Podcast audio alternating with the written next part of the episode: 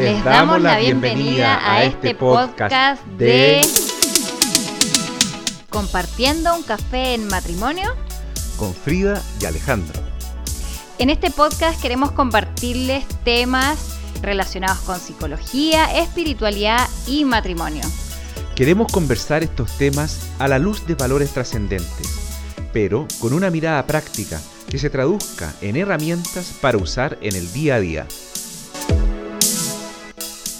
Hola, buenos días, buenas tardes. Buenas noches, ¿cómo están todos ustedes? Esperando que se encuentren muy bien. Eh, aquí estamos de nuevo en un nuevo episodio de nuestro podcast. Y suponiendo que ya están con un cafecito, eh, vamos a compartir las reflexiones de, eh, episodio de hoy. Pero antes contarles que en este nuevo episodio hablaremos un poco de la esperanza en tiempos difíciles, que es un poco lo que siempre queremos traerlo. Pero antes de partir con el episodio de hoy, queremos recapitular un poco lo que fue el episodio pasado. El episodio pasado habíamos hablado de lo que fue esta prueba para el matrimonio en la pandemia, de lo que ha sido, sigue siendo, y cómo era muy fundamental el tema de perdonar, de pedir perdón en el matrimonio. Y cómo eso había afectado la pandemia a los matrimonios, donde nosotros veíamos que lo fundamental de todas las dificultades fue sin duda alguna el no poder comulgar con Dios, no poder ir a misa, no poder confesarse, no poder tener acceso a las fuentes para tener un amor como el de Dios, un amor eh, sobrenatural que eleve nuestro amor natural. Y sin duda alguna, lo dijimos en esa oportunidad, el amor matrimonial se vio muy debilitado por la falta de Eucaristía. Bueno, eh, continuando con ese tema, que fueron y han sido tiempos difíciles, el episodio de esta ocasión es llevarles esperanza en estos tiempos difíciles, pero con otro tema, otro tema que ha sido muy difícil para muchas personas. Y bueno, algo que nos pasó hace poco, hace dos semanas, falleció un amigo nuestro de comunidad y bueno, no fue producto del COVID, fue producto de un cáncer y claro, nos llegó muy fuerte, fue muy doloroso. Inesperado. Inesperado, o sea,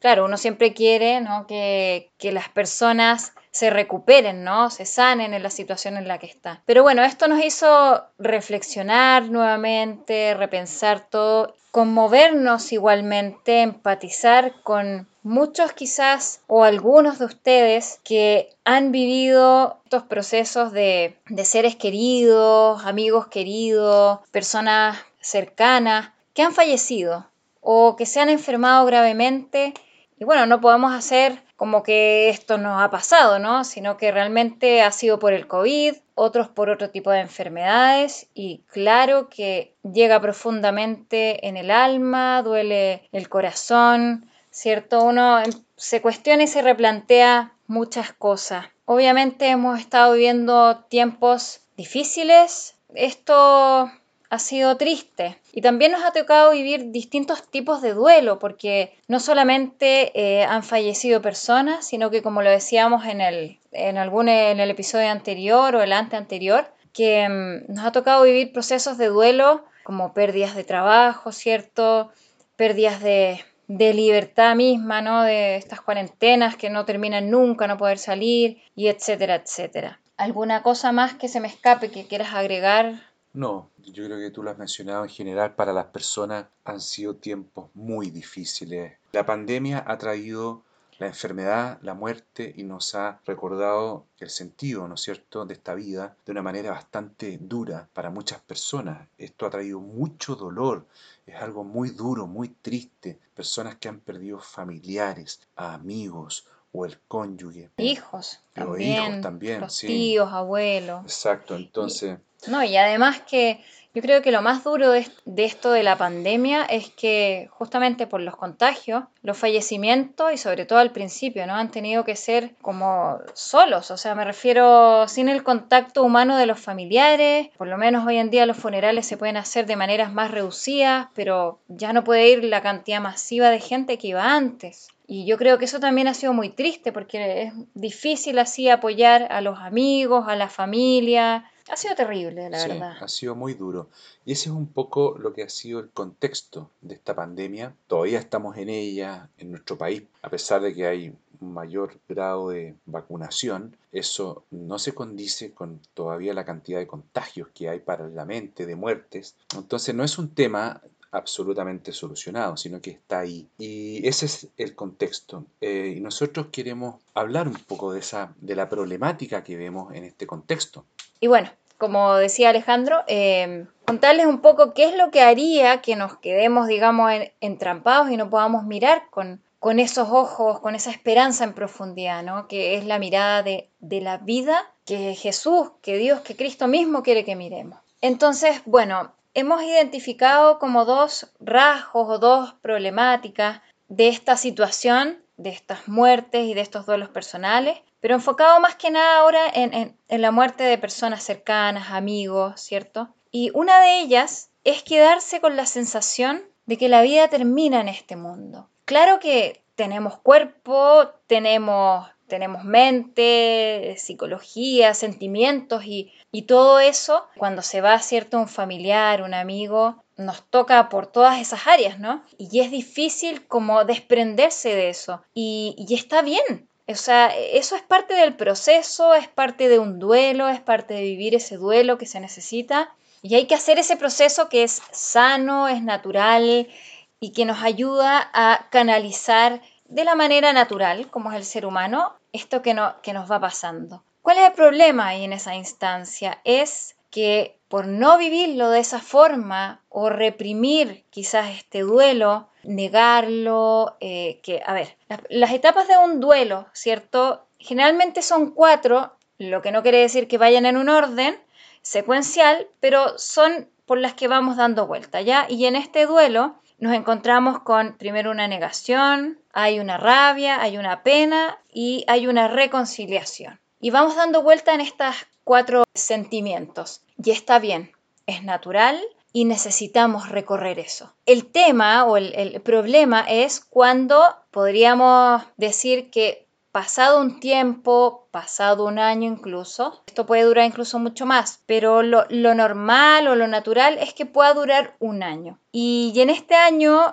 eh, si nosotros no vivimos y reprimimos este, estos sentimientos o este duelo, lo que va a ocurrir es que tarde o temprano igual va a salir por alguna otra parte o que nos quedamos con la sensación de ese anhelo de esa persona que se fue y de alguna manera retenemos entre comillas, retenemos como que a esa persona y retenemos también lo que sentimos, ¿no? Y, no, no logramos como que esto fluya de manera natural. Y eso es una como una problemática de pensar que la vida termina aquí. Problemática 2 para que después nos vamos explayando, vamos conectando, ¿no? Sí, yo en realidad cuando veo esta problemática, primero de que está esa sensación de que la vida termina en este mundo, que esa persona termina con su muerte. Y claro, yo pensaba o lo conversábamos con Frida que nos poníamos en el lugar de, de la cónyuge de este amigo y pensábamos qué difícil debe ser sentir la pena de un vacío que genera la ausencia de esa persona, esa ausencia física de no poder verlo, oler a esa persona, tocarla, escuchar, compartir y conversar con esa persona, no poder en el fondo sentir su compañía, saber que está ahí y disfrutar de su presencia, como que esa persona es arrancada, ese ser querido, cercano, de un momento a otro, por mucho que sea un proceso, que sea lento o rápido, se genera esa sensación de vacío y se genera esa pena, ¿no? Esa pena de que como que esa persona se terminó su existencia en este mundo y ya no existe más. Entonces tenemos esta problemática de esa percepción de que la vida se acaba y de que se produce un vacío cuando esta persona se va. Y nosotros queremos entregarles algunas herramientas para poder pensar, sentir y vivir este duelo como creyentes. Em, pasando a esto de las herramientas, justamente es indispensable no hacer a un lado el duelo. O sea, el, duelo es sumamente importante vivirlo, ya como les comentaba antes, pasar por estas etapas, ya estos sentimientos que nos vienen de, de negación o de shock que le llaman también, pasar por esa rabia, enojarnos, que seguramente nos vamos a enojar con Dios o nos vamos a enojar con alguien, tendemos muchas veces a echar culpas a, a alguien o al médico o al no sé quién porque o no estaba ahí o no se hicieron bien las cosas o qué sé yo, millones de, de, de, cosas para poder entender, digamos, esta muerte de, esta persona, del familiar, cónyuge, etc. Eh, luego, como les comentaba, a ratos vamos a ir pasando por este proceso de pena, donde extrañamos la ausencia de este ser. O sea, es tan natural, es tan válido echar de menos la ausencia. O sea, si somos capaces de extrañar a las personas cuando están un poco más lejos de la casa o se han ido de un viaje, imagínense la situación de que es una persona que se fue a un viaje largo y nunca más va a volver, en este caso a este mundo. Está en otra vida, en otro tipo de vida, ¿cierto? Pero no va a volver a este mundo eh, físicamente. Y está bien extrañarlo de esa manera. Eso habla de cuánto amamos a esa persona, ¿cierto? Y bueno, después con el tiempo de ir dando vuelta por todas estas estos sentimientos de negación, rabia, pena. Más adelante, bastante más adelante obviamente, viene ese proceso donde asimilamos este duelo, eh, aceptamos un poco más la situación de este fallecimiento y nos reconciliamos con esta situación de duelo, con esta vivencia, con, con este extrañar a la persona y poco a poco nos vamos acostumbrando a vivir en la ausencia de esta persona. Pero sí o sí, lo que yo majaderamente insisto es que es muy importante como herramienta primera vivir este duelo como personas y seres humanos, en nuestra psicología, en nuestro espíritu, físicamente, tenemos que pasar por este proceso. Como herramienta 2, eh, yo les recomiendo mucho que recuerden, yo sé que ese es el proceso difícil en el que vienen las fechas importantes, cumpleaños,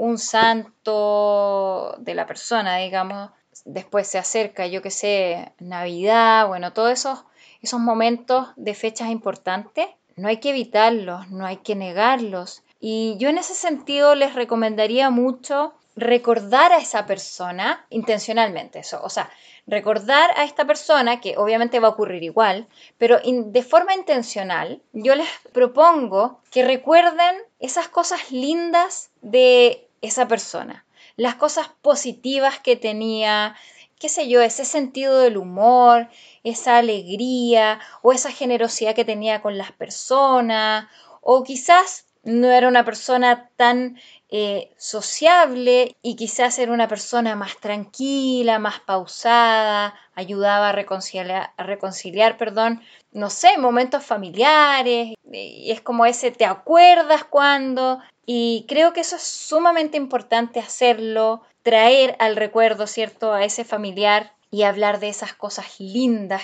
que nos hacen tener nostalgia, un poco de pena, pero nos van a hacer recordar la parte linda que tenía esta persona. Y me gustaría rescatar también en ese sentido que cuando nosotros recordamos eso de este amigo, de este familiar, creo que lo lindo es poder rescatar esa bondad de esa persona, las virtudes que tenía esa persona y ¿por qué no transformarlo o agregarlo como copiar esas características positivas que tiene esa persona a modo de un legado, de algo que a lo mejor yo me quiero llevar conmigo en ese recuerdo, pero no solo en ese recuerdo, sino que de forma de seguir su legado, porque esa persona que muere siempre nos deja algo, nos enseñó algo, como que nos entregó muchas cosas, ¿no? Muchas cosas lindas que nosotros podemos imitar, como de manera de llevarlos siempre con nosotros.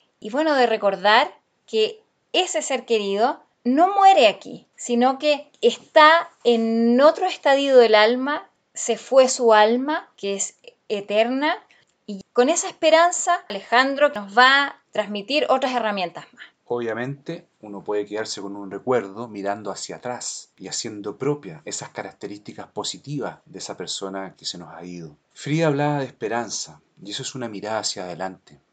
¿Esperanza en qué?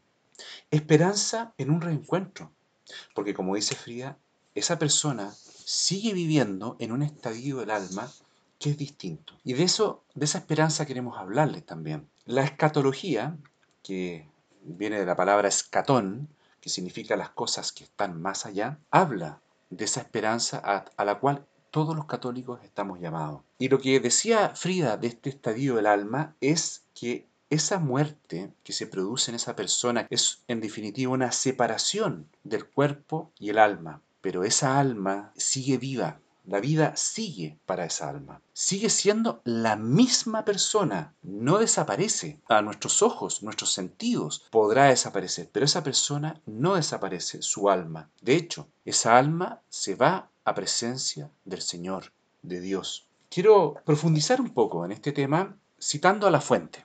Les voy a leer un extracto pequeño del Evangelio de Mateo 22, del 23 al 30. Dice así, aquel mismo día se le acercaron unos saduceos, que son los que niegan la resurrección, y le propusieron este caso. Maestro, Moisés dijo, si alguien muere sin tener hijos, que su hermano, para darle descendencia, se case con la viuda.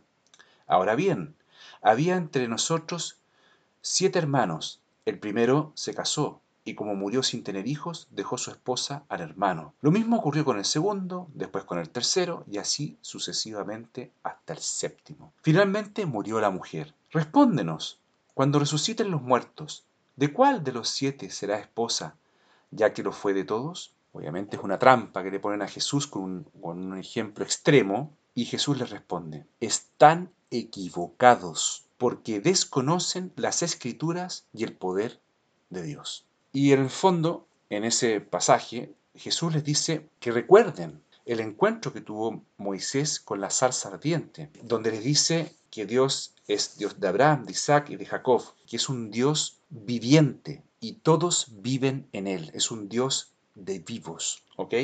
Entonces, ¿por qué citamos esta, este ejemplo? Porque es el mismo Señor Jesús diciendo que en el fondo esa persona sí está viva con las implicancias que eso tiene. Entonces, nuestro llamado a la esperanza es en qué sentido? En que las personas, como dice Frida, pueden seguir vivos para nosotros en nuestros recuerdos y en nuestro corazón también. Pero, aunque no estuvieran incluso en nuestra mente y corazón, de todas formas sí están vivos, porque su alma sigue viva en algún lugar junto con Dios. Creo que es lindo pensar que cuando se muere un familiar cercano, para concluir este tema, reforzando la idea de que sigue vivo, y en realidad una de las cosas de, de mantenerlo vivo, pero de manera trascendente, es lo que nos decía Alejandro recién, ¿no? Que sigue vivo en nuestra, en nuestra mente y en nuestro corazón, pero realmente igual sigue vivo, ¿no? En, en espíritu. Nos vamos a reencontrar con él en algún momento pero creo que es lindo pensar que si nosotros no nos olvidamos de ellos, los recordamos de una manera sana, eh, de una manera en que seguimos su legado con alguna virtud que queremos incorporar en nuestra vida, porque seguramente es ese familiar, ese amigo, dejó cosas tan lindas que creo que son dignas de repetirlas para hacer de este un mundo mejor. Exacto, esas personas dejaron una huella en nosotros. Y esa huella hay que recordarla, incorporar eso que aprendimos de ellos, tenerles ese cariño, pero no solo con un recuerdo así como melancólico o nostálgico, sino que un recuerdo con esperanza de que eso, esa persona, eso que nos dejó nosotros en espíritu, en alma, sabemos que existe y nos vamos a volver a encontrar con esa persona. Exacto, y eso que es una virtud de él y que es bondad, creo que es igualmente camino al cielo, camino al reencuentro con ellos, que en espíritu siguen vivos, y camino a ese reencuentro con nuestro Dios. Así es que por eso les compartimos con mucho cariño y amor este episodio con esperanza para que no se queden en la parte donde retenemos todo y no, no dejamos que todo eso fluya, sino que vivan las cosas de manera natural y vivan pensando en ese reencuentro y esa promesa esperanzadora que nos ha dejado y que nos promete Dios y Jesús, sobre todo cuando vino acá a la tierra a decírnoslo de nuevo, a reforzarlo. Esperamos que les haya gustado este capítulo, que les traiga esperanza, que les traiga una forma de enfrentar esa pérdida, con ese recuerdo, pero también con una esperanza viva, positiva, de que la vida no se acaba, se transforma porque lo dice nuestro Señor. Así que esperamos que se vayan con esta esperanza, que les traiga consuelo y una buena manera de poder continuar con fuerza, con esperanza, con fe sus vidas. Les enviamos muchas bendiciones y nos estamos viendo en el próximo episodio. Nos vemos, que estén bien. Chao. Chao. Muchísimas gracias por acompañarnos en nuestro podcast y no te olvides de compartirlo con otras personas o otros matrimonios que les pueda servir este contenido. Nos despedimos y hasta la próxima. Bendiciones.